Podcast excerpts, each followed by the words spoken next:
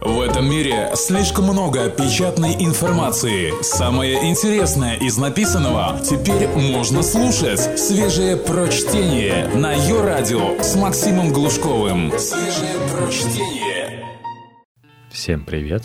И вновь на нашей улице 5 копеек Ивана Давыдова, заместителя главного редактора The New Times. Да, не ослышались, больше не на слоне – но 5 копеек продолжает на нем еженедельно публиковаться. Итак, неделя открытий. Послушники, телки и тараканы. Мы, русские, народ склонный к совершению удивительных открытий. Все для нас откровение. Скажи, например, что женщин бить нельзя? Так тут же спор на две недели.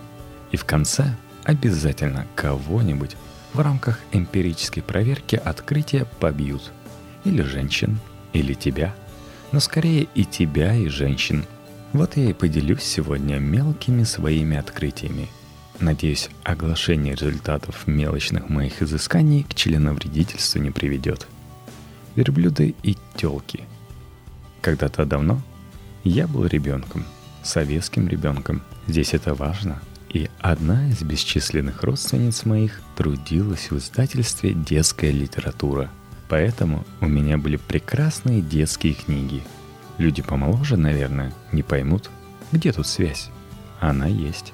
В самой читающей стране на свете хорошие книги были дефицитом.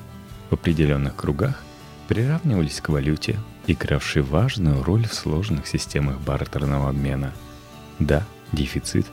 Как бы объяснить, что такое дефицит? Никак не буду объяснять. Скоро сами все поймете. Государство старается – Среди прочего, в довольно нежном возрасте прочел я пересказ армянского эпоса «Давид Сосунский». Там было все, чтобы увлечь мальчишку. Богатыри, подвиги, иноземные захватчики, коварство и любовь. И стихи еще. Часть текста перевели стихами. Вот, например, негодяй Мсраамелик требует от армян дани. До сих пор помню. Сорок женщин высоких, верблюдов грузить, сорок женщин пониже, чтоб жернов крутить, сорок дев, чтоб насытился я ими сласть, сорок телок и сорок быков, чтоб подмасть. Пользуясь случаем, во-первых, отмечу, в тоталитарной стране победившей цензуры никому не показалось, что детям такое читать нельзя. Во-вторых, принесу превентивные извинения всем блаженным, кто верует во святых равноапостольных Розу и Клару за телку – из эпоса слова не выкинешь, а средневековые армяне наверняка были сексистами. Они теперь-то в массе своей, между нами говоря, не феминизмом славятся. Но это все только затянувшееся, хоть и не случайное предисловие к одной из новостей недели. Новость такая. Главам государственных компаний, работающих в коммерческом секторе экономики, разрешили не публиковать сведения о своих доходах в открытом доступе – где-то за сценой всклипывает премьер-министр РФ, не так давно подписавший постановление, которое как раз обязывало глав госкорпораций публиковать налоговые декларации. Остроумцы отвечают, возможно, публикация такого рода материалов спровоцировала бы волнение в народе. Узнали бы барские крестьяне, сколько зарабатывают добрые помещики, да и за виллы. И вот что я думаю. Остроумцы правы, да не там ищут – Смутишь ли советского человека? Других ведь так и не выросло. Громом цифр. Он с малолетства плавает в газетных миллиардах и триллионах. Мало ли мы намолачиваем чугуна и отливаем пшеницы. Цифры фантазию не травмируют. В этом главная беда борцов с коррупцией. Но мы ведь с вами об устройстве нашего непрозрачного государства судим гадательно. А вот люди, принимающие решения, точно знают, как оно в реальности устроено. И про себя все знают и про то, как выглядела бы абсолютно честная налоговая декларация какого-нибудь скромного директора Росгосворовства. Вдруг там деньги не главное. Мало ли они взимают с отданных на разграбление земских территорий на самом-то деле. 365 младенцев для завтраков, 730 девушек, 55 юношей и 8 енотов для извращенных утех. 12 стариков для глумления по десятым праздникам в рамках отправления государственного сатанинского культа, ну и так далее. Я бы вот вообще не удивился. Наоборот, нашел бы подтверждение многим собственным робким гипотезам. Только свежее прочтение на Йо-Радио. Копейка вторая, а также телочки. А дискуссия о том, вправе морское беспозвоночное рассуждать об отдельных видах сухопутных млекопитающих, используя уменьшительные суффиксы, я бежал как мог. Однако не убежал. Я прочел и тем, кто пока почему-то не прочел, советую статью Авны Живнарович «Твое истинное лицо» на сайте ВОЗ. Статья простая и страшная о том, как Анну жестоко избил ее парень, и как она потом пыталась найти защиту у правоохранителей. И до сих пор, кстати, пытается. Пока без особого успеха. Анна – редактор ВОЗ. Молодой человек ее – тоже не деклассированная пьяница. Подонки есть в любых социальных стратах, и никто от зверства, к несчастью, не застрахован. Между прочим, для такого рассказа нужна настоящая смелость. Подумайте об этом. Я же начну, пожалуй, возвращаясь к истории, всем подозревая известной, с твитом «Медузы о телочках» с похвалой. Стоит сказать похвальную речь неистовым феминисткам, ринувшимся сражаться с мужскими шовинистическими свиньями, обосновавшимися на «Медузе». Представил себе свиней, обосновавшихся на «Медузе», до таких картин и древние космографы не доходили. Посрамили мы древних. Феминистки поступили абсолютно правильно, так как следует поступать в историях с оскорбленными чувствами и обидными речами. Ни в прокуратуру, ни в Роскомнадзор доносов не писали. От государства кар не требовали. Просто попытались объяснить, где место тех, кто считает унизительное обращение делом нормальным инициировали общественную дискуссию. И какую? Даже известия с комсомольской правдой и те опубликовали колонки о пресловутых телочках. Хотя, казалось бы, прогрессивные издания тем более молчать не стали. В социальных сетях до сих пор идут бои местного значения, хотя основные сражения все-таки уже отгремели. Но мне кажется, есть у правильных феминисток проблема с расстановкой правильных приоритетов Здесь хорошо бы встала шутка про блондинок, но воздержусь. И нет, дело не в домашнем насилии, с которого мы начали. Много было аргументов. Посмотрите, сколько пьют и убивают женщин в России, а вы с твитами боретесь. Полагаю, это ложный ход мысли. Домашнее насилие – вещь чудовищная. Но, по счастью, пока теоретически даже в России уголовно наказуемое. Увы, теоретически и да, пока – это здесь ключевое слово «пока». Оглянитесь, непримиримые воительницы за чистоту языка. Оторвитесь от модных англоязычных журналов со свежими гендерными изысканиями. Откройте упомянутые выше известия, комсомолку, любой другой вестник государственный скотобоин. А еще того лучше, включите телевизор. Там дурно прожеванный домострой, гнилые консервы нового консерватизма, косноязычный гимн традиционным ценностям – из которых едва ли не главное – мертвая фиксация социальных и гендерных ролей. Вот привязалось покосное слово много хуже невинной телочки. Государство определилось с политическим, именно с политическим. Это и есть политика, а совсем не то, что мы читали в переписке гипотетического Тимура Прокопенко, курсом, предполагающим конфискацию женщины всех тех прав, которые у нее сейчас есть. Превращение женщины Станок даже не любви, забудьте Хармса, а производства и приготовления еды. И легализацию домашнего насилия, кстати. Домострой на этот счет. Все вполне однозначно. Баба поучить – святое дело. Душа полезная и душеспасительная.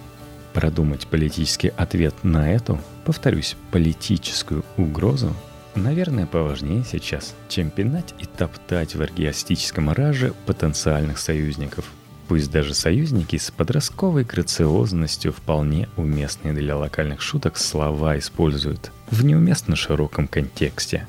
Впрочем, я ведь и сам мужская шовинистическая свинья, а значит наверняка не прав. Копейка третья и тараканище. Чуть ранее мы уже обмолвились, что люди вокруг в основном советские, других не выросло.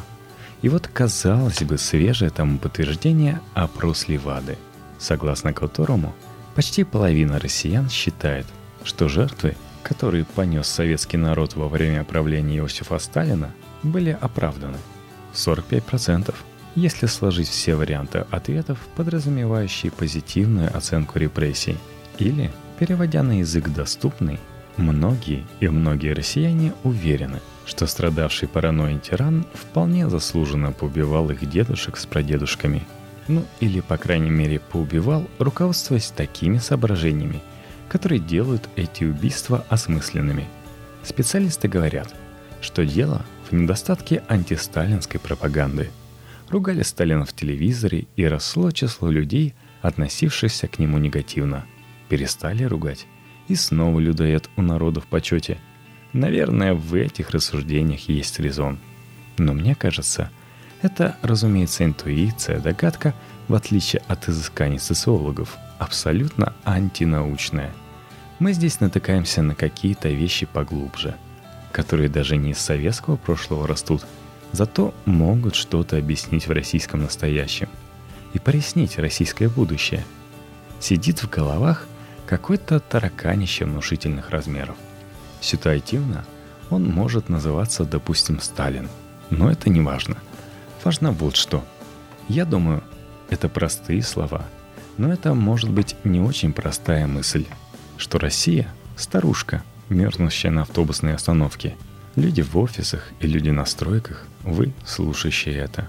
Даже я. Такой коллективный солицизм. Россия — это люди, которые сейчас Россию составляют. Всего остального, ни предков, ни потомков, без нас нет. Предки в нас, и потомки в нас.